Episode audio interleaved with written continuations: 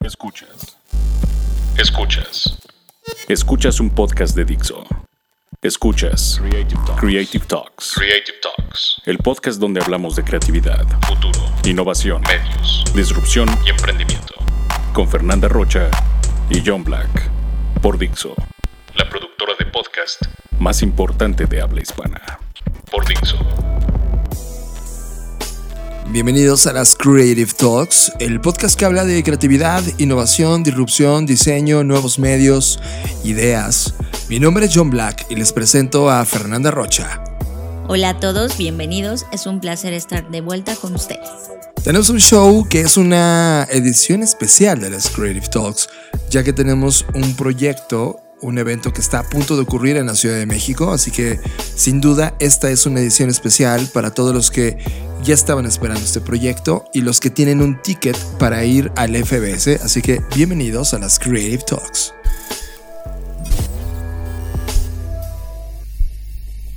Las líneas del espacio y el tiempo colapsaron y ahora estás aquí. Bienvenidos humanos a este podcast que habla de tecnología, arte, diseño, creatividad, futuro, emprendimiento, contenido, cultura digital y cyberpunk.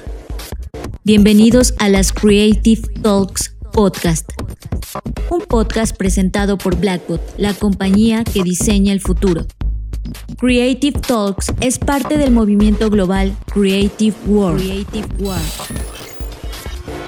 I try to convince people to slow down, slow down AI, to regulate AI. This was futile. I tried for years. Nobody listened. Nobody listened. Nobody listened. Tema de la semana.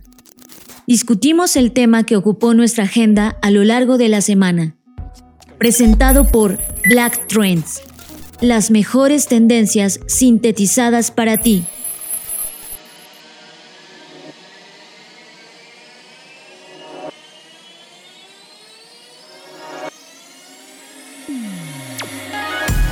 Antes de hablar de lleno del FBS y todo lo que hemos preparado respecto a ese tema, queremos tocar algo que sin duda no solo nos los han pedido porque nos han etiquetado, nos han mandado mensaje directo, nos han preguntado qué opinamos al respecto y pues evidentemente como usuarios de esta gran herramienta llamada Internet nos sentimos con la responsabilidad de compartirles qué es lo que pensamos respecto a este tema.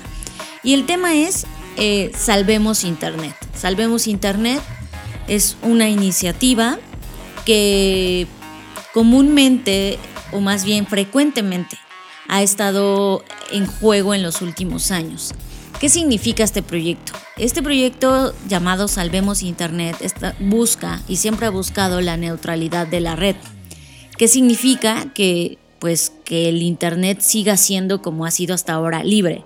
Es decir, no le pertenece a nadie, todos lo construimos con las cosas buenas, malas, chistes, cosas serias que, que publicamos en las redes. Sin embargo, eh, pues las compañías o los, proveedores que se que llamados o mejor conocidos en el argot como PAI, que son proveedores de acceso a Internet, pues ya saben, estas compañías como Telmex, ATT, Telcel, Easy, la que ustedes digan, lo que ellos quieren es mm, pues crear como un filtro o adueñarse para ellos poder gobernar lo que es más importante en Internet y lo que no, de acuerdo a sus propios criterios e intereses. Y entonces, em, pues quieren justamente muchos lo ven como perjudicar al Internet y otros lo ven como beneficiar, ¿no? Y entonces aquí tenemos como en todas las cosas ambas posturas. Voy a decir mi postura personal. Yo sí creo que, el Internet debe ser libre en el sentido de que las personas puedan expresar lo que desean, pero también creo que todo este tema, sobre todo si hablamos de privacidad, se está saliendo de control, eso no es nuevo, y que sí necesitamos regularlo.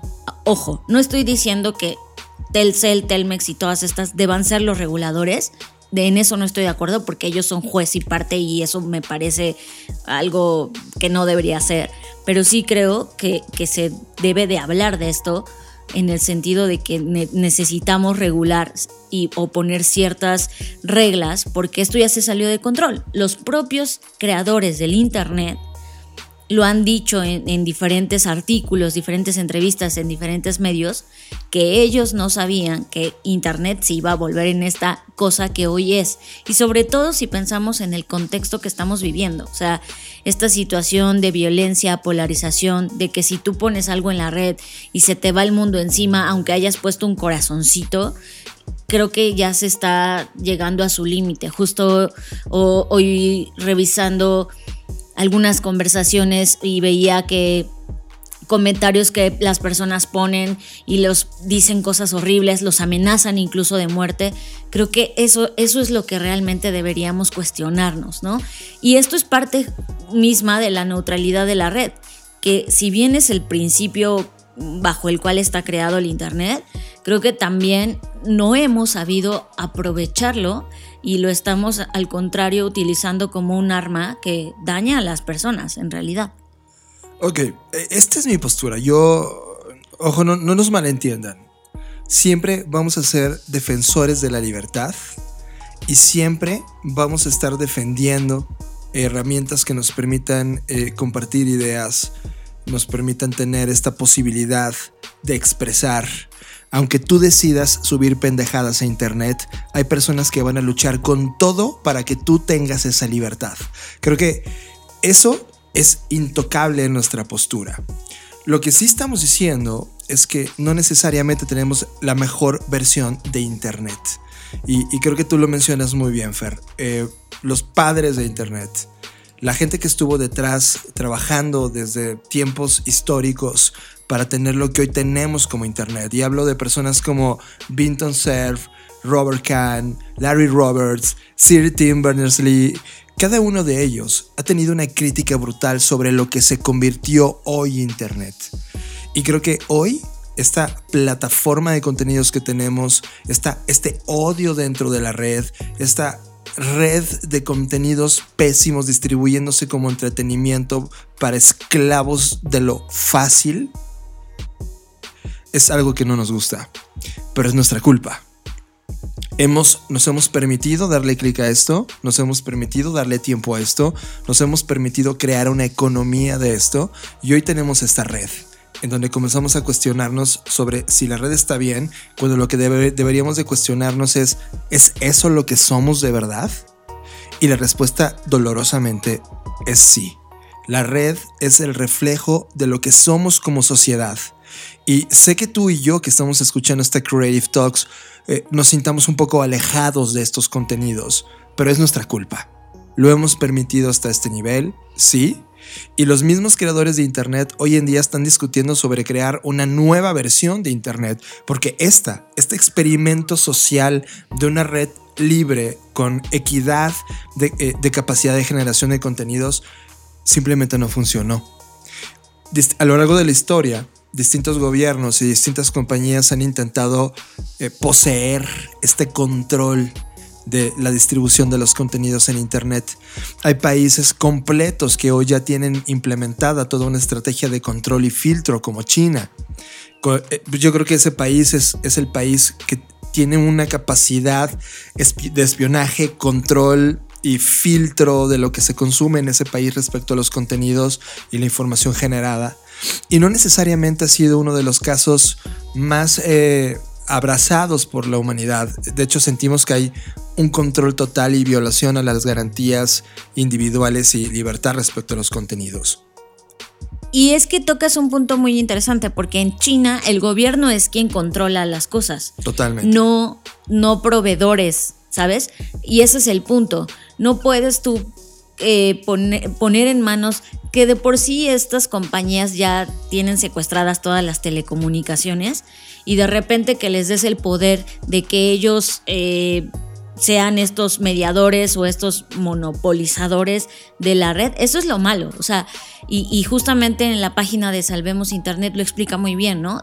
Ellos quieren volverse cadeneros y decidir tú sí, tú no, esto sí, esto no. Y eso es lo que yo veo mal. No puede ser un tercero, porque al final del día ellos tienen sus propias agendas y sus propios intereses, ¿no? Y sabemos qué es lo que va a pasar si dejamos en manos de ellos el Internet. Sí, creo que, creo que eh, Pisu lo explicaba muy bien eh, en, todas las entrevistas que ha dado, ya sea para podcast o la radio. Imagínate que Telmex decidiera darle eh, privilegio y prioridad de conexión a, sus, a las plataformas de contenidos que les interesa a ellos, ¿no? Y que te deje con una menor velocidad o sin acceso a las que consideran que son una competencia. Ahí es donde la neutralidad prácticamente se muere. El tema es que el dador de servicio de Internet, que en este caso es Telmex o cualquier otro, eh, una vez que, te, tiene esta política de, darte Internet o no, dependiendo a qué te estás conectando, inmediatamente es atractivo para quienes quieren tener el control del flujo de la información Internet, que es donde viene realmente el peligro más grande, porque el primer nivel de peligro es un peligro comercial. El segundo nivel es el nivel ya de información en general. Cuando un país te dice, tú no puedes ver esto, tú no puedes tener este acceso, tú no puedes googlear, tú no puedes... Ahí es cuando se pierde la libertad. Y es ahí donde sí, todos tenemos que poner un grito, poner un alto y entender lo que puede implicar. Ahora, quiero decirles algo inevitable, es una mala noticia. Ahora mismo podemos revelarnos, ahora mismo otra vez más, porque esto parece que este cuento se revive cada dos años. O sea, cada dos años nace una nueva iniciativa en algún lugar de los distintos niveles de gobierno del país o desde otro punto de vista empresarial y que avienta la iniciativa de controlar Internet y hacer este tipo de violación a la neutralidad. Y saben que un día va a pasar yo no me encantaría que fuera ahora y, por eso es este podcast y por eso decidimos hacer un parado en este momento de todo y hablar sobre lo importante que es reflexionar sobre qué red queremos tener. Pero la que tenemos ahora mismo no la pueden tocar. No podemos dejar que las compañías y luego la gente que dirige los países sean los que decidan qué contenidos quieres y cuándo. Eso ya no es así, ya no puede funcionar de esa manera. Por eso esta iniciativa de poder distribuir estos contenidos para que todos estemos eh, conscientes de lo que podría implicar si es una violación a la libertad, si lo es, si es un riesgo gigantesco al mejor invento de la historia de la humanidad llamado Internet, si lo es, y solamente es por una simple cosa, tener el control. Y eso no lo podemos permitir. Y esto es algo que tú y yo nos toca pelear. Así que todos deberíamos difundir eh, esta información al, lado y decirle lo importante que es que se manifiesten para que sepan que somos muchas personas que estamos en desacuerdo y que no vamos a permitir esta violación a una de las plataformas más importantes de la historia. Ahora, en concreto, lo que esta iniciativa pide o sugiere porque evidentemente es una invitación, porque esto es libre, es que tú suscribas las observaciones del anteproyecto que ellos han hecho y añadas un comentario para que eh, participemos o participes en la consulta pública que se le va a entregar al IFT eh, entonces, es el Instituto Federal de Telecomunicaciones. Exacto, Instituto Federal de Telecomunicaciones. Ojo, esto radica, si alguien está escuchando fuera de México, esto está pasándonos a nosotros en México. Así que evidentemente esto tiene que ver con los mexicanos que están escuchando este podcast. Es correcto. Entonces, al final del día, pues, si quieren más información, si quieren más mm, adentrarse y de, verdad conocer qué es lo que está pasando, pues está esta iniciativa en salvemosinternet.mx y los que estén a favor de los puntos que ahí se colocan, pues pueden suscribir sus observaciones. Eh, es un formulario muy, muy chiquitito, te pide solo nombre, correo y tu comentario para poder enviar el mensaje al Instituto Federal de Telecomunicaciones, porque es a quien obviamente estas empresas le están solicitando eh, o demandando esta iniciativa de, la no priva, de, pues, más bien de la no eh, neutralidad ¿no? de la red. Exacto. Eh, la verdad es que es un proyecto que tenemos que apoyar. y yo dejaría esta reflexión a dos niveles, solo para cerrar. Uno, sí, entérate, métete a este sitio, sí manifiéstate, sí hazlo, por favor, si es que quieres tener el Internet que tienes hoy. Y la dos, y la más importante, esta sí tiene que ver directamente contigo. ¿Te sientes bien con todos los contenidos que estás consumiendo? ¿Te sientes bien con todos los contenidos que has promovido? ¿O hay algo que no te gusta? Tú eres el Internet que quieres ser. Significa que tienes ahora mismo la oportunidad de crear los contenidos que sabes que te va a sentir increíble y te vas a sentir orgulloso. Compártelos. Atrévete a tomar un micrófono y a contar estas historias y a compartir estos contenidos de valor que sí quieres que viva Internet. O apoyar justo a los que lo hacen, ¿no? Porque por un lado nos quejamos de, ay, el Internet está bien feo y todo, pero lo que compartimos es justamente lo que promueve eso que no nos gusta. Exacto. ¿Quieres, eh, ¿Quieres apoyar los podcasts porque te gustan? Promuévelos. Haz que estos contenidos, que son personas que están entregando su tiempo, su vida, su valor, su tecnología, su dinero, para crear estos contenidos sin obtener nada a cambio excepto la satisfacción de darte algo de valor, haz que esto llegue al prime time. Haz que esto llegue a las personas correctas. Si quieres, no solamente se trata de neutralidad de Internet, se trata de que los contenidos que sí, sí están valiendo la pena, lleguen a las personas de una manera mucho más potente que puede llegar una persona con una fotografía que no debería estar ahí. ¿Saben? Esa es una crítica en segundo nivel. La primera es sí, sal, lucha, manifiéstate. La segunda es qué contenidos estás consumiendo, creando, promoviendo. Solo en esa dimensión, solo en esa dimensión, y es doble, y es de todos, y es nuestra culpa, podemos equilibrar y hacer que esta plataforma tan exquisita en concepto, se convierta realmente en la plataforma para la cual nació. Convertirse en un lugar donde los humanos pueden conectar, donde los humanos podemos compartir contenido, experiencias, cosas de valor que nos permitan avanzar en este planeta, mejorarlo, crear ideas increíbles, potenciar la creatividad. Para eso fue creado Internet. Si encontramos una plataforma lúdica y de repente nos volvimos esclavos de lo lúdico, vale la pena parar y decir en qué nos hemos convertido. Creo que en esa dimensión, solo en esa, sí vale la pena pensar en salvar este Internet. Porque si no, ¿sabes qué, Fer? Que se vaya al carajo de una vez y que nos tomemos de una vez la oportunidad de crear el Internet que sigue. Felicidades, innovador. Para este momento ya tienes tu entrada al FBS, Future Business and Strategy. Así que llegó la hora de conocer a las mentes que tomarán el escenario del FBS 2020. Fernanda Rocha, CXO de Blackbot.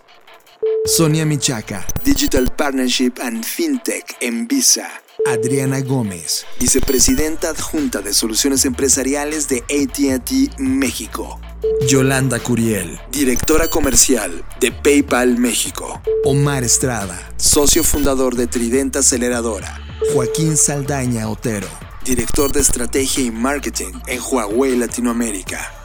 Doctor Miguel Alejandro Rivas Soto, líder del proyecto de océanos y de clima y energía en Greenpeace México. Víctor Alvarado, director de mercadotecnia de la Federación Mexicana de Fútbol Asociación AC. Doctora Carla Paniagua, coordinadora de estudios de futuros en Centro. Gabriel Charles, director de la maestría negocios, innovación y creatividad en Centro. Roberto Peña Castro, Associate Account Strategist en Google. Y John Black, CEO de Blackbot. Esto es el FBS, Future Business and Strategy. Un esfuerzo para reunir durante dos días a las mentes creativas que están diseñando el futuro. Y tú tienes un lugar asegurado. Presentado por Centro, profesionalizando la creatividad, y Blackbot, la compañía que diseña el futuro. Y dentro de esas cosas de crear lo que sigue, finalmente creamos el FBS. A lo largo de todos estos meses ustedes han estado escuchando distintos momentos donde colocamos algunos spots o de repente comenzamos a platicar de algunas cosas de que estamos avanzando más y más en el FBS. Y finalmente llegó el tiempo de hablar de esto, plenamente, abiertamente. Estamos a menos de 10 días para que en la Ciudad de México este 28 y 29 de febrero ocurra en el auditorio de Centro, Centro de Diseño, Cine y Televisión, una de las escuelas eh, que más me ha sorprendido en los últimos años respecto a cómo está entendiendo, promoviendo, empujando y alimentando a la comunidad creativa y a la industria creativa de este país.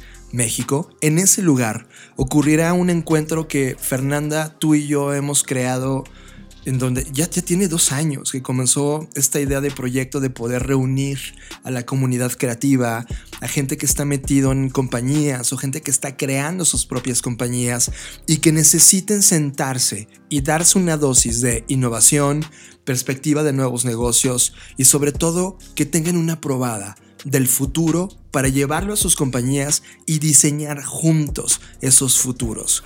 No había un escenario que lo permitiera. Hay distintos foros en distintas partes del, mundo donde las compañías y emprendedores se reúnen, pero no había nada en México. Así que decidimos crear ese espacio, Fer, y finalmente esto va a suceder. Sí, y creo que hace falta mencionar uno de los principales objetivos que sí van de la mano con todo lo que mencionaste, pero que para mí es el tema central, y es poner en la mesa y poner, hacer que se haga popular hablar del futuro, ¿no? Eh, creo que, que, y no del futuro desde el punto de vista solamente de la imaginación y de la creación, sino también de la planificación porque tenemos al menos lo que he percibido esta concepción, sobre todo em, con Blackbot trabajando con compañías, en donde el futuro es como mañana, ¿no? O sea, hazme una estrategia a largo plazo y el, su largo plazo máximo son tres años. Y creo que también eso afecta todo lo que está pasando, es decir, no, no solemos pensar en las consecuencias positivas y negativas que van a tener nuestras acciones el día de hoy, sobre todo las compañías por el nivel de injerencia y el grado de personas que impactan. Entonces, básicamente nuestra intención es poner en la mesa y que se ponga de moda si lo quieren ver así, hablar de futuro y que hablemos desde el punto de vista en donde nos hagamos cargo y nos sepamos que tenemos agencia sobre ese futuro, que el futuro no es algo que te ocurre como si fuera, ay, me pasó, sino que es algo en lo que tú puedes trabajar y que además seguramente mucho de lo que trabajes no lo vas a ver y que, y que seamos menos como eh, envidiosos con el futuro, porque al final el futuro es de todos, ¿no? Es un bien común y entonces necesitamos que, eh, que, que así se vea como, oye, quizás hay, hay, cosas que hoy voy a hacer que no las voy a disfrutar, pero que hay otras generaciones, otras personas que van a ver los resultados de esto y no importa si yo no lo, lo, logro ver o lo logro vivir. Creo que eso es muy importante, porque entonces eh, nos, nos quita la mesa quejarnos de, ay, es que ¿por qué el gobierno solo trabaja por sexenio? Pues sí, porque desde casa, desde las empresas, desde las cosas que hacemos, así trabajamos todos a corto plazo y no nos importa o nos importa un carajo lo que va a pasar después. Eh, eh, coincido con un pensamiento tuyo total, Fer, cuando dices que el mundo que tenemos hoy fue diseñado por personas hace 30, 20, 50 años. Y es verdad, la tecnología que tenemos hoy, el Internet que estamos disfrutando hoy, es un concepto eh, ideológico de los 60, 70 y, y, finalmente termina en esta plataforma comercial. Quiere decir que alguien imaginó el potencial de esto que estamos viviendo. O quizás no, porque un poco de lo que le está pasando al Internet, retomando un poco el tema pasado, es que las personas, los creadores del Internet, ellos mismos dicen, ay, no sabía que esto iba a pasar. Claro, porque no lo, no lo pensaron. Tenían un pensamiento mucho más utópico del uso de la plataforma. Y eso es algo que no, no está del todo bien. Yo no estoy a favor de que las cosas salgan mal, pero sí tenemos que pensar, ¿no? Y promover el futuro es justamente pensar que aunque tú tengas las mejores intenciones, algo va a salir mal. Y entonces es estar listos y anticipados para ese momento. Su acierto fue haber creado esta plataforma, de la cual al momento de democratizarla pierdes el control de ella. Y de repente te das cuenta que se convirtió en esto. Ahora que estamos en ese presente, ¿qué plataforma queremos en el futuro? Eso es lo importante del FBS. Creo que el FBS es el único lugar en donde el presente coexiste simultáneamente con el futuro. Creo que estamos creando este accidente en la línea del tiempo y el espacio y permitiendo que 300 personas físicamente puedan estar frente a ese debate frente a esa selección de temas, frente a esas realidades futuras que hemos condensado y hemos traído durante dos días para este auditorio que va a ser aquí en la Ciudad de México.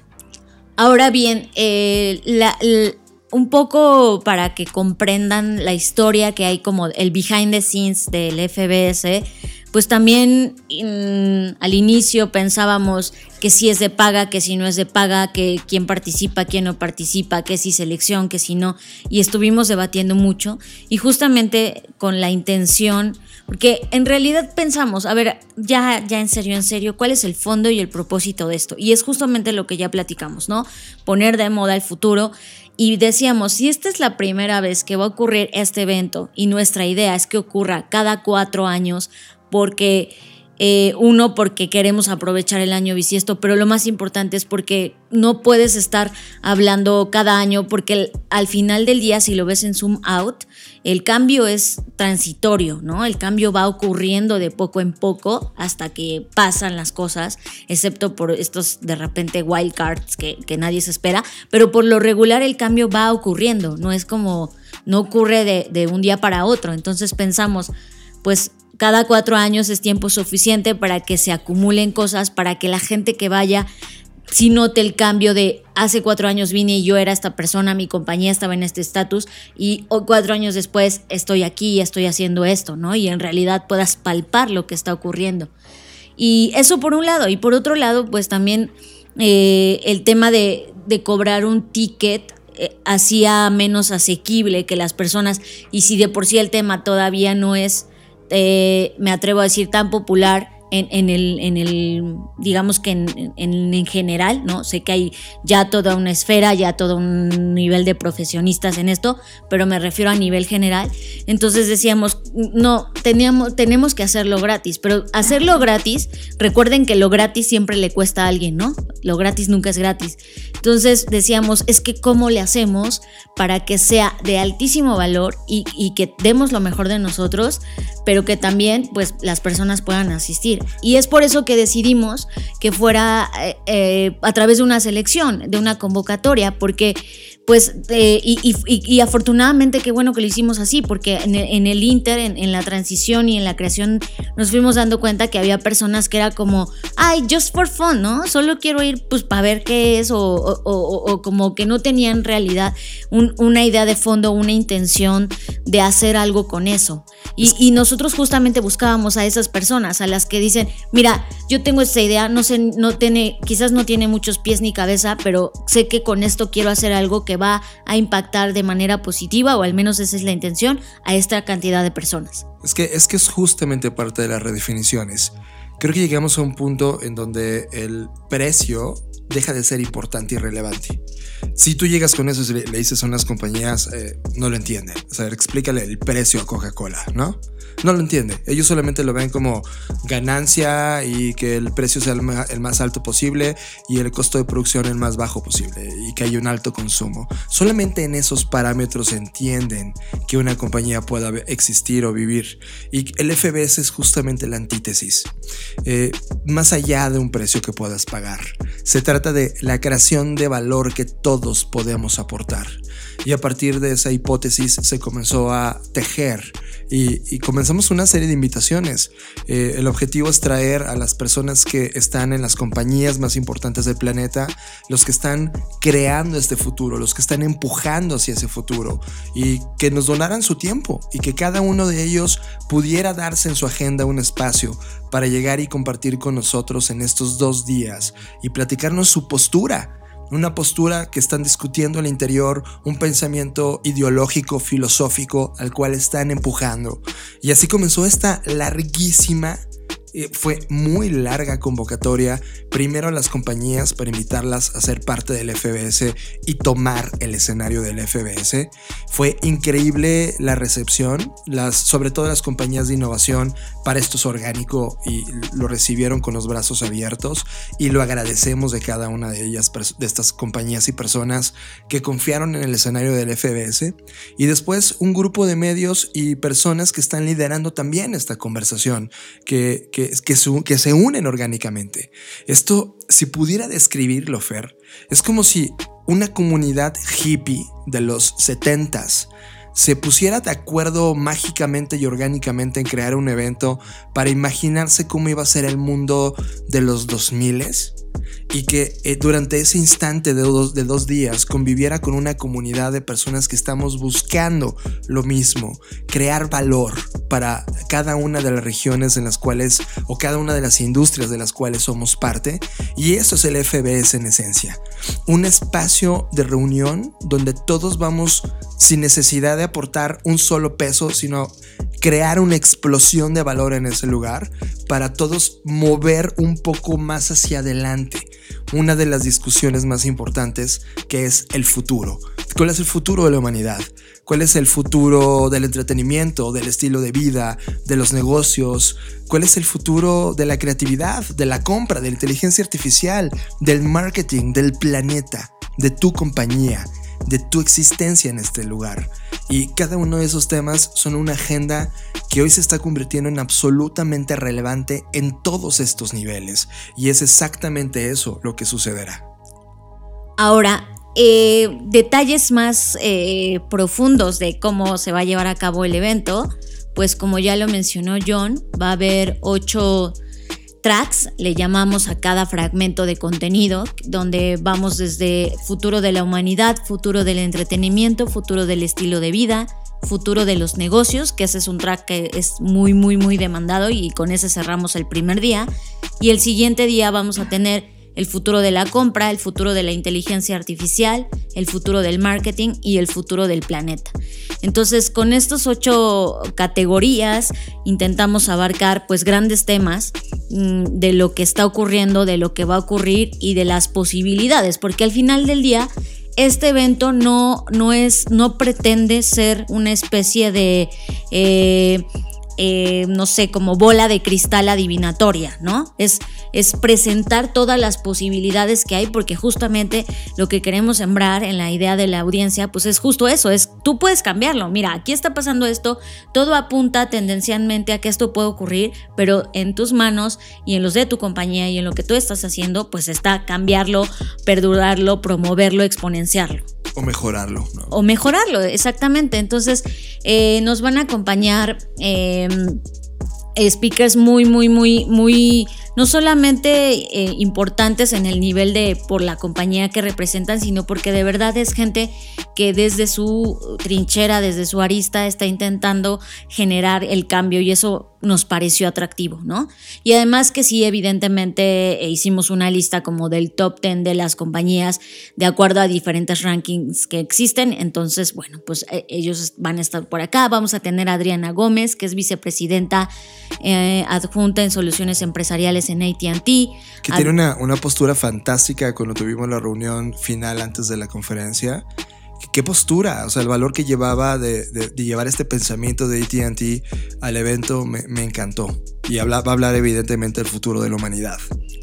Eh, tenemos también en el futuro del entretenimiento, perdón, a Víctor Alvarado, que es director de Mercadotecnia de la Federación Mexicana de Fútbol. Deja, deja también hablo un poco de Vic. Vic lleva muchísimos años haciendo que el entretenimiento desde el punto de vista deportivo eh, tenga esta explosividad y este entendimiento de qué significa la evolución que está teniendo, no solo desde la parte tradicional, sino llevada a plataformas digitales, los eSports, por ejemplo Víctor Alvarado tiene una, una postura y una visión tremendamente clara desde la línea más avanzada, desde la línea de frente de este fenómeno que está ocurriendo en el, entretenimiento.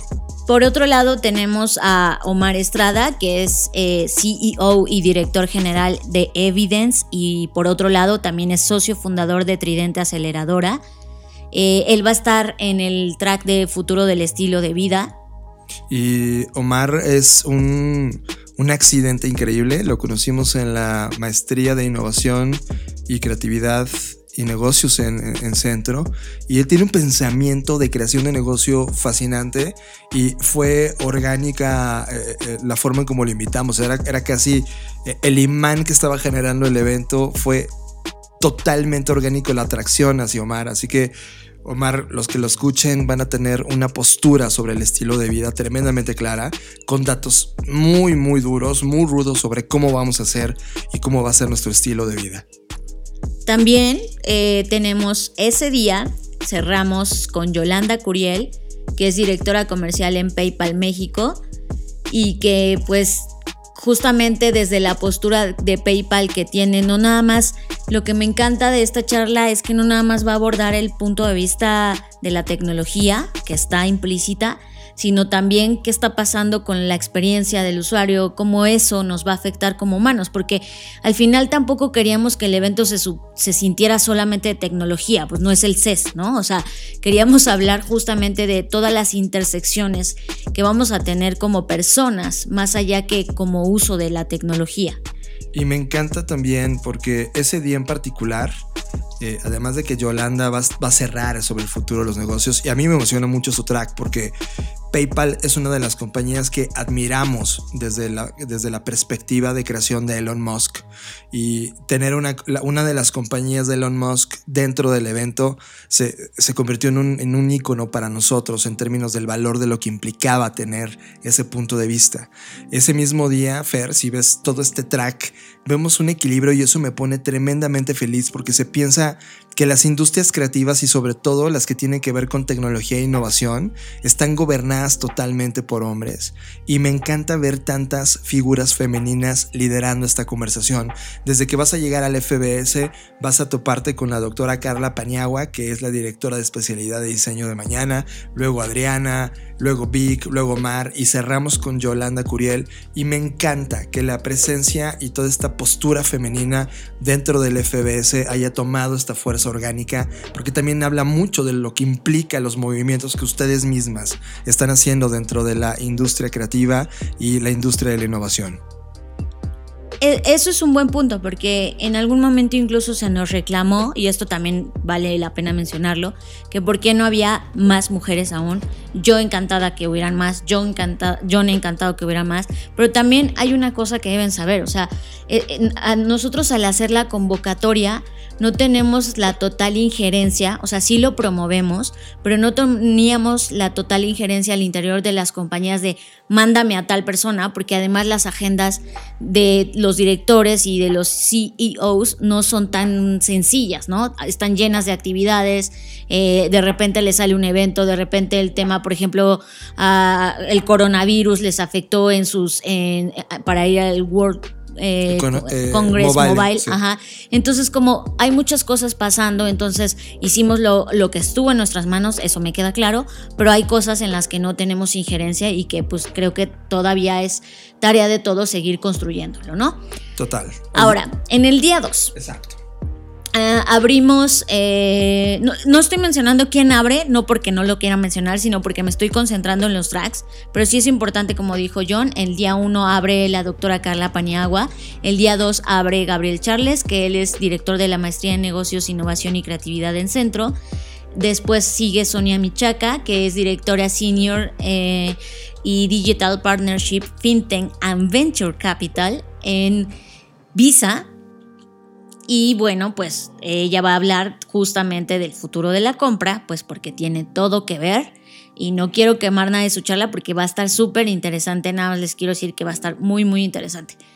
Por otro lado, tenemos a Joaquín Saldaña, como director de estrategia y marketing de Huawei Latinoamérica y él nos va a hablar mucho sobre el futuro de la inteligencia artificial desde la perspectiva de lo que Huawei está viendo, de lo que está trabajando y creo que también esas son como grandes noticias en el sentido que casi siempre cuando se habla de inteligencia artificial pues se hablan como de estos sistemas complejos de deep learning, etcétera, que está bueno, pero creo que esto va a estar muy aterrizado.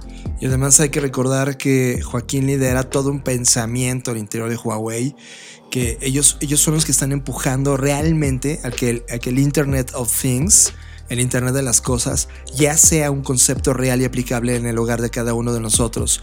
Eh, como saben, Huawei fue los creadores de la 5G y ahora mismo al ser una compañía china, que ese es otro tema muy importante del futuro del mundo, eh, China se está creando una economía tan importante que ya es competitiva con las economías más importantes del planeta y al parecer todo indica que se va a convertir en la economía número uno. Así que tener un vistazo tan de cerca en compañías como Huawei que está liderando la pues la conversación en términos de telecomunicaciones va a ser tremendamente interesante y lo que de alguna manera Joaquín nos muestra en el escenario, eh, hablando de inteligencia artificial, va a ser clave en todo el evento.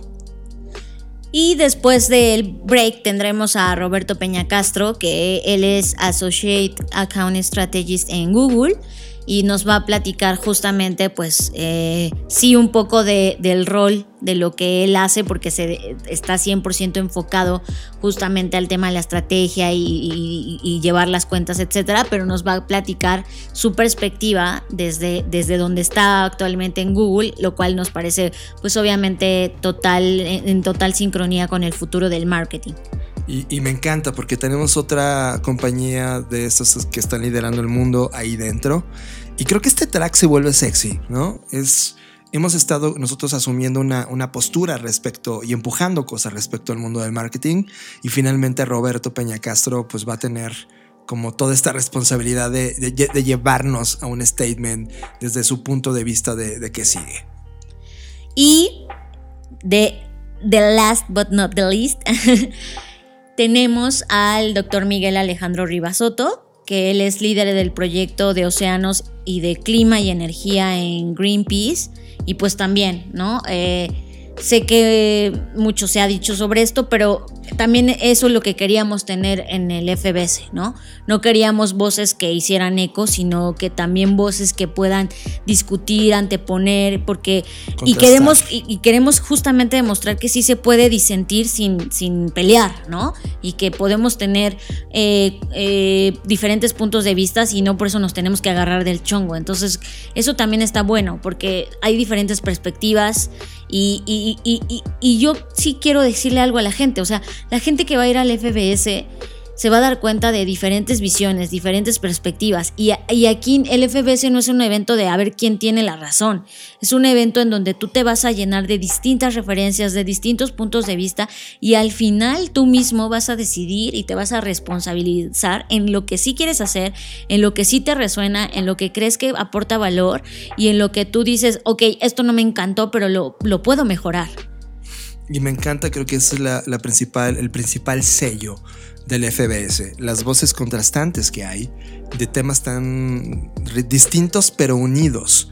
Y también, Fer, algo que, que, me gustaría resaltar de esta edición del FBS es que no solamente tenemos speakers que van a estar liderando a las compañías, sino también tenemos medios de comunicación que tienen un algo que decir. Por ejemplo, nos acompaña Genaro Mejía, director editorial de Entrepreneur eh, esta plataforma de contenidos que definitivamente ha creado todo un pulso en la escena de emprendimiento de cada país donde se encuentra una de estas ediciones de Entrepreneur, Genaro nos va a dar un statement importante sobre la humanidad y, y su futuro. Y creo que también eso aporta muchísimo al contraste no solamente del speaker, sino de también cómo los medios que tienen acceso especializado a estos contenidos están viendo cada uno de los tracks el futuro del entretenimiento, por ejemplo, va a estar eh, Mariana Guillén, que es directora editorial de, Time Out, que donde también tiene una perspectiva clarísima sobre lo que está sucediendo en el mundo del entretenimiento.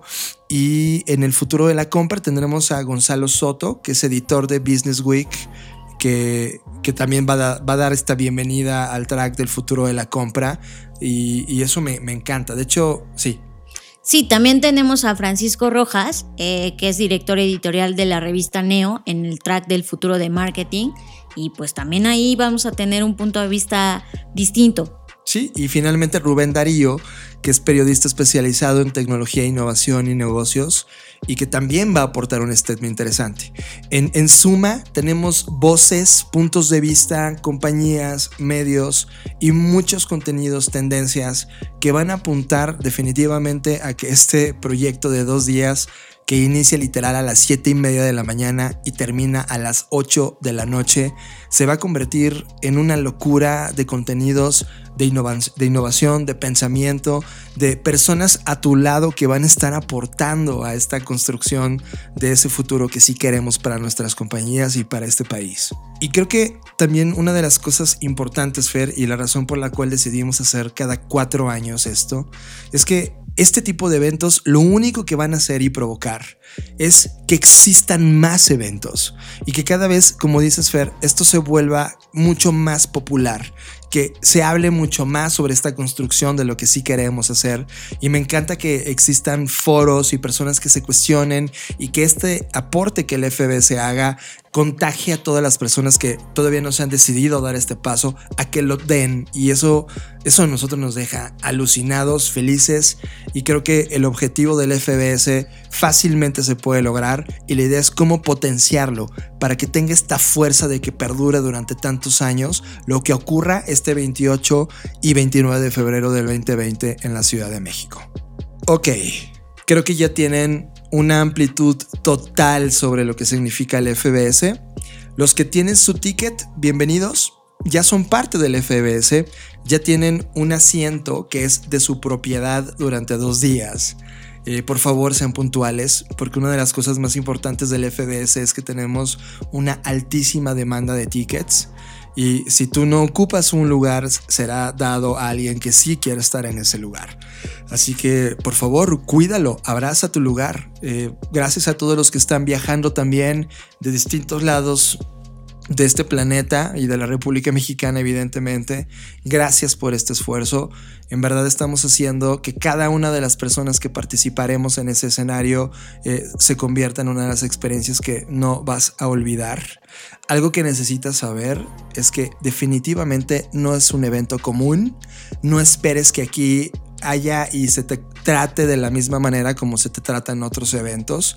Aquí no existe esos protocolos en donde hay coffee breaks y ah, se te da basura para que tires inmediatamente en el bote. No vas a tener, este evento es un evento de cero uso de plásticos de un solo uso, así que por favor evitamos todo tipo de basura generada, ya sea intelectual o física. Así que tú, tú mismo lo vas a ver. Lo que sí te rogamos es que te vengas cómodo, porque son muchas horas de un contraste de contenido altísimo, en donde literal tu mente va a hacer un viaje al futuro y eso te va a quitar una cantidad de energía brutal y necesitas estar 100% listo para este evento. Pues eso es, estamos muy emocionados. Yo en lo particular estoy muy contenta. Pocas cosas en la vida me provocan emoción anticipada y esta es una de ellas, ¿no? Yo nunca, siempre, y no es presunción, es, es una forma de ser, nunca me pongo nerviosa antes de alguna cosa, ¿no? Como que mm, no me gusta premeditar el nerviosismo, me pongo nervioso una vez que ya estoy ahí, pero lo domino. Sin embargo, esta es la de las pocas veces que me he puesto nerviosa antes de tiempo y me encanta porque lo estoy disfrutando, es algo que me emociona que creo que ni yo misma ahora mismo puedo determinar hacia dónde va a llegar esta piedra que vamos a lanzar. Y espero, al final del día lo único que espero es que llegue a las personas correctas y no porque haya personas incorrectas, sino porque correctas me refiero a que a las personas que les llegue les sirva, les sea de valor, les sea de utilidad y puedan hacer algo con eso. Y agradecer, Fer, también a todos los tripulantes de este proyecto. Desde todos los que hemos colaborado en Blackbot, todos y cada uno de nosotros. Los que están y los que no están. Los que han aportado su pasión, su, su, conocimiento de todo lo que saben de mercadotecnia, diseño, animación. Todos. Cada uno de ellos, gracias. También a Centro, eh, agradecer a la que es nuestra casa creativa ideológica académica actualmente. Es, muchas gracias por, por aportar el espacio y por permitir que este tipo de, de proyectos ocurran físicamente en este lugar. Y también en el camino a todas las compañías que hemos conocido.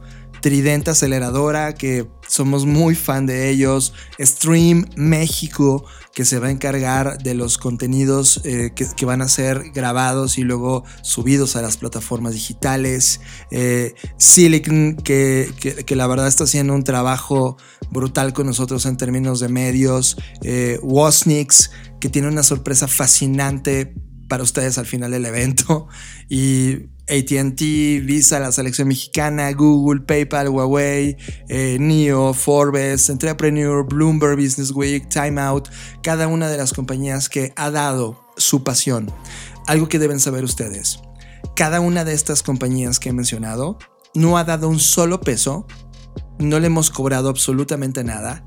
Cada uno de ellos ha eh, abordado, compartido, puesto en la mesa su pasión y conocimiento de las cosas para que esta edición del FBS se convierta en un primero, una primera hoja de un grandioso libro que vamos a escribir a lo largo de todos estos años. Y me emociona de ver este primer screen con todas las personas que están montadas en este proyecto, incluido tú que vas a estar en el FBS y también incluido los que luego lo van a ver a través de las plataformas digitales, porque esto evidentemente lo vamos a subir a todas las plataformas, YouTube, Vimeo, Instagram, todos lados, todos claro los contenidos. Que ahí sí lo quiero hacer evidente, que lo vamos a hacer de una manera distinta a la cual se va a consumir, ¿no? O sea, los que vayan van a tener como el full experience de estar ahí, eso es una realidad. Sí. Pero pues, también para los que están en otras partes del planeta y que no pueden venir a México, pues también vamos a tener una edición de los contenidos para ponerlas a su alcance. Disfrútenlo. Los que están ahí, los que tienen un lugar, disfrútenlo. Hay horas, cientos de horas, muchas semanas, muchos años de personas que hemos puesto toda nuestra pasión en esto, sacrificado muchas cosas para tener esta dosis que vas a poder disfrutar durante dos días. Yo ya quiero que sea Fer y sí, eh, me encanta. Ya quiero que sea el FBS. De hecho, eh, no va a haber podcast la próxima semana debido a que ya vamos a estar eh, dentro del foro del, del, FBS. Lo que sí van a ver es mucha actividad en nuestras plataformas sociales. Así que pueden seguirnos en arroba Jonathan Álvarez, ya sea en Twitter o Instagram. A mí me pueden seguir como arroba Fernanda Roche, pero sobre todo sigan a Blackbot en todas las redes como Blackbot Rocks, porque ahí vamos a estar subiendo todo el contenido y se van a poder estar enterando en el minuto a minuto de lo que vaya ocurriendo en el día del evento. También pueden utilizar el hashtag FBSEvent, FBSEvent, porque a través de ese hashtag vamos a estar publicando básicamente Facebook, Instagram y Twitter, ¿cierto? Y LinkedIn también. También LinkedIn, perfecto. Hashtag FBS Event para seguir los detalles y los highlights de todo lo que va ocurriendo este 28 y 29 de febrero. Pues ya está. Gracias por escucharnos hasta este punto. Fue, este es un show, eh, en, en una edición especial, porque prácticamente fue monotemático y creo que es tremendamente importante eh, para ti que has estado con nosotros en esta línea de tiempo compartiendo las Creative Talks. Y, la verdad es que me encanta compartir esto contigo y espero verte el 28 y 29. Y yo solo les voy a dejar un pequeño regalito. Sé que a partir de hace tres podcasts eh, prometimos y lo estamos cumpliendo dejarles una metodología o algo que alguna herramienta que les ayude a desarrollar ese a nivel creativo y hemos estado regalándoles estos, estos contenidos y solo los voy a dejar con, con una pequeña herramienta que creo que a todo mundo nos ha pasado y les va a ser de mucha utilidad. Estar enfrente de un dilema. Cuando no sabes si A o B. Desde no sabes con qué pareja estar, hasta no sabes cuál carrera elegir, hasta no sabes cuál es tu siguiente salto profesional, etc. Todos nos hemos topado de frente alguna vez con el camino A y el camino B y eh, la pastilla azul, la pastilla roja y es bien difícil decidir. Entonces, este ejercicio es muy simple, pero es muy, muy profundo.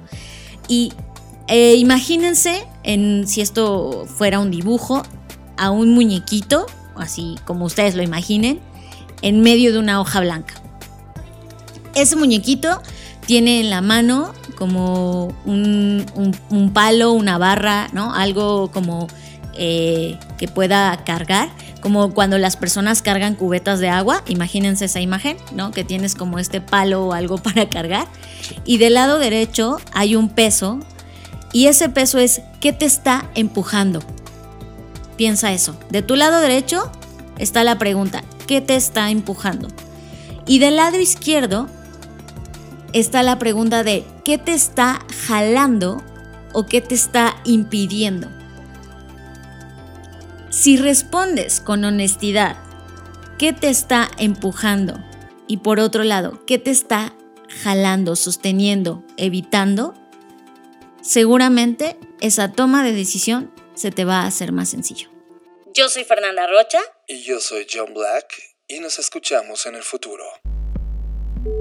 Dixo presentó. Dixo presentó. Creative Talks. El podcast en donde hablamos de creatividad, innovación, medios, disrupción y emprendimiento. Con Fernanda Rocha y John Black. Por Dixo, la productora de podcast más importante de habla hispana. Nos escuchamos en el futuro.